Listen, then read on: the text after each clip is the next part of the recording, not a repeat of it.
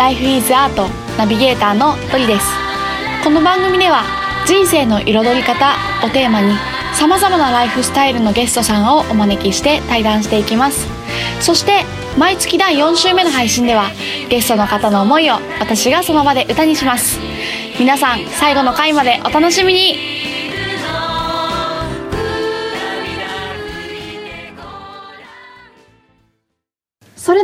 本日のゲストをご紹介します。会社員を夢のある仕事にグロワカ活動の佐藤さんです、はいお願いします。こんにちは。こんにちは。こんにちは。お願いします。お願いします。佐藤さんなんですけど実は今日お会いするのが3回目そうですね。ですよね。三回目ですね。しかもあのなんならちゃんと喋ったことないそうね。ですよね歌を聴いてるからね。そうですよね。なんかあの経緯としてはですね私があの、まあ、あるとあるイベントに参加した時に、まあ、毎回こう歌を最後に作るみたいなことをやってたんですけど、まあ、その時に佐藤さんがこう、ね、じご自身のね活動のプレゼンターとして喋ってくださっていて、というところでつながったんですよね。ええいやはい素晴らしい曲をいつもありがとうございます。あいえいえこちらこそありがとうございます。はいっていう感じでまあ今日3回目のね面会なんですけれども面会。三次面接。三次面接三次面接面接されちゃう。はい。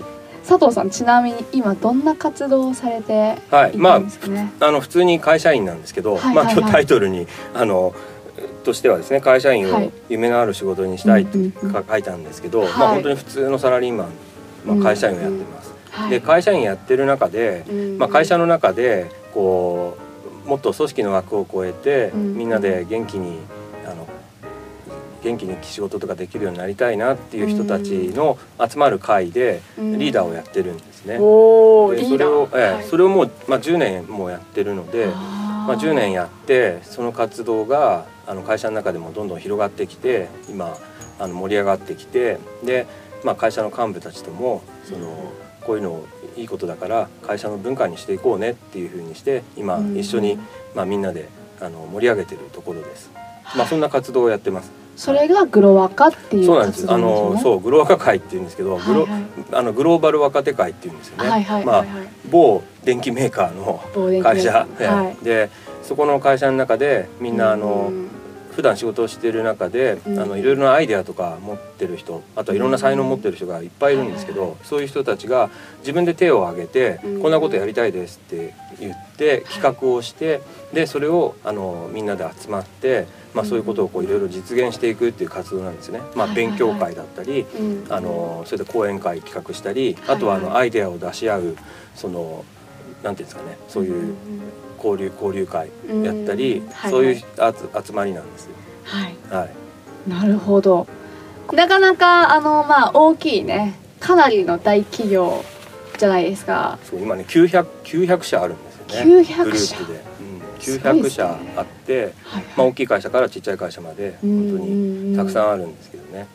なかなか交流とかはいできないんですよ。やっぱりあーそうなんで900すか。社あって、はいはいはい。でそれぞれの会社でやっぱりそれぞれ一生懸命仕事をしてるんですけど、うんうんうん。まあそういうこうよその組織を超えてあのはいはい。はい連携するっていう機会をねなかなかやろうと思っても難しいなっていうのをこう悩んでた人たちがまあ自主的にはいはい。そういうの集まってあうんうんのうん。つながっていこうよっていうような活動になってきたんですよ。ちなみにこれまでの歴史的にはそういったものはこうなかったんですかね？いやあの多分ねはいはい。今まではうん。運動会とか会社の中でねあーそのいい。い昔はイベントみたいな。そうそういうあの会社全体の運動会とかがうんうんあったり、はいはい。あとはまあ当然そのパーティーみたいなのもいっぱいああったと思うんですよ、だから別にうんうんみんな昔からやってることなんですよね。ただ最近やっぱりこう運動会っていうのはこうやめていく会社とかが多いんですよね。であのうちの会社でもやっぱりそのそういうイベントっていうのがどんどん少なくなってきてたんで、なかなかその仕事以外で顔を合わせる機会っていうのがやっぱり少なかったのが実際実態だと思うんですよね。まあそういう中であのまあ会社の中でもこういろんな SNS とかあるんですよ。会社の中の SNS うんでそういうものでこうだんだん活動が盛り上がってきたんですけど、そういうところに参加している人たちからこういう活動がどんどん広がっていったっていう経緯があります。はいはいはい。へえ基本的には勉強会講演会交流会？まあそうですね、うん。そういう交流会。であとはそれぞれのあのなんていうんですかね。新しい事業を考える、はいはいはい。その取り組み、うんまあ、そういうプロジェクトとかをはい実際にそういうことをやってる人たちもいます。でそれは当然ね社外社外費ではいはいはいはい。表には出せないんだけど、うん。まあ、そういうことのために、あのうん。そこで知り合った人たちのうん。ネットワークを使ってはいはい。自分たちのアイデアをもっとブラッシュアップしていくっていうふうに実際にだから仕事に役立ててる人も結構多いですよね。あえあ、そうですよね。こんだけこう多様性多様性とかこうダイバーシティ経営とか言われる中でやっぱりなんていうんですかね一つの組織の中というか、まあ、一つの本当に自分の、まあ、部署なら部署の中だったりとかっていうところにこうずっとなんて言うんだろうそこしか見えないっていうのはある意味危機でもありますよね。会社全体として正直。そうね。うん。うん。あの会社のその社長たちとか、はいはいはい。本当にトップの幹部たちは、うん。あのもっとその会社とか組織の枠を超えて、うん。皆さん連携してくださいっていうメッセージをよくはい。言うんですよね。はい。でそれはとても大事なことだっていうふうにいつも言うんですけど、うん。実際現場の人たちはやっぱり日々の仕事があって、でその仕事を中心にしてると、うんなんかこう新しいことを考えるとかあとは他のその組織を超えた人たちと交流するとかっていうことはやっぱり二の次になってしまうんですよね、どうしても。んんだからなかなか実際にはその交流したりとかっていうのも難しいなっていうのに悩んでる人が多かったんですよ。あまあそれであのやっぱりどうどうしてあのそういうことが大事なのかっていうのをなかなか職場に理解してもらえないから、うんうんあのまあ、自主的にはい。その、こう思いのある人たちがうんうん。本当に自主的に活動するっていうことからだんだん始まっていったんですよね。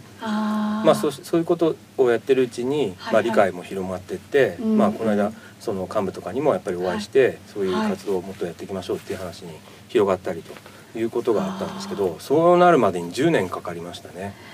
10年。うん。あ じゃあそこまではこう会社公式みたいな形っていうより本当に自分たちで自主的はい。にっていうところがうん、いいんだけでどなんか会社から言われてやってますっていうと、うん。また今度うん。そのネネットワークの良さっていうものが逆にうまくいかないと思うんですよね、その自主的に何かやりたいとか、やっぱり言われたことをやってますっていうふうになってっちゃうと思うんですけど、とそこをやっぱりうまくその自主性とかそういうものをこう発揮していく良さを出していくために、やっぱりそうういうインフォーマルにあの、活動するっていうところを結構こだわってやってきたんですよね。うーん。なるほど。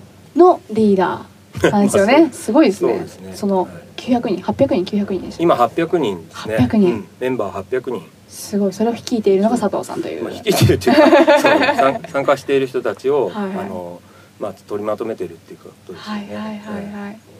でもともとなんかこうそれをやろうって思ったのってなんかどういうきっかけとかあったんですか？えあのよしやるぞっていうやり方ではなくて、うんだんだんだんだんはあ形ができてきたんですよね。でみんなあのテーマはグローバルっていうテーマ。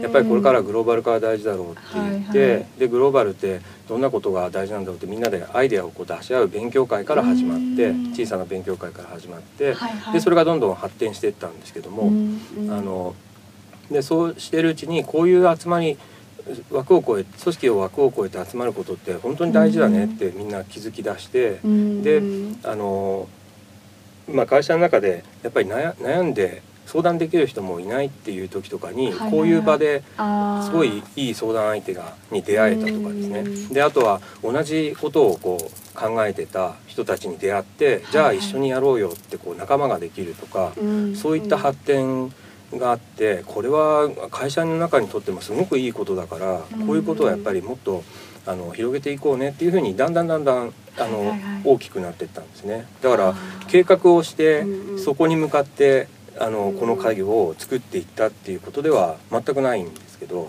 自然に成長していったっていう形ですよね。はいはいはい。でもなんかすごい自然な形が一番こうやっぱりそういうものが一番続くし、うん、なんかあ一番いいやり方だなって今聞いて思ったんですけど、なんかさっきね少し打ち合わせの時にお話とか聞いていてサンライズモデルって出てきたじゃないですか。あのそれ結構いいですよね、うん、あのかっなんかかっこいい名前つけたいね。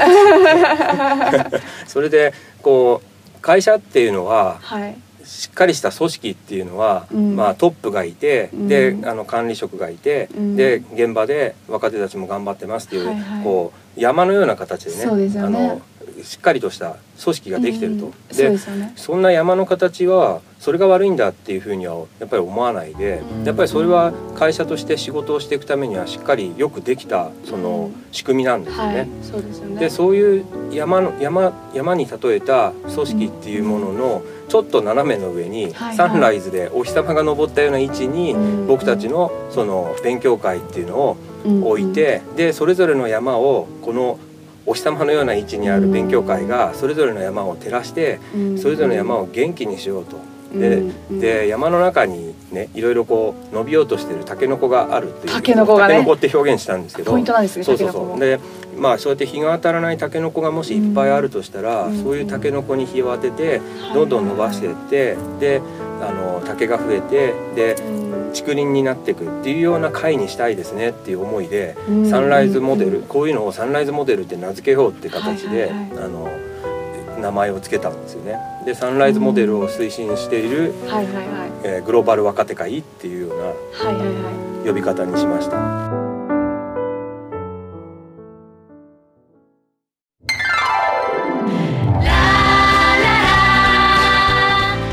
最後までお聞きくださりありがとうございましたライフイズアートの配信は毎週金曜日に行っています。それではまた来週。お楽しみに。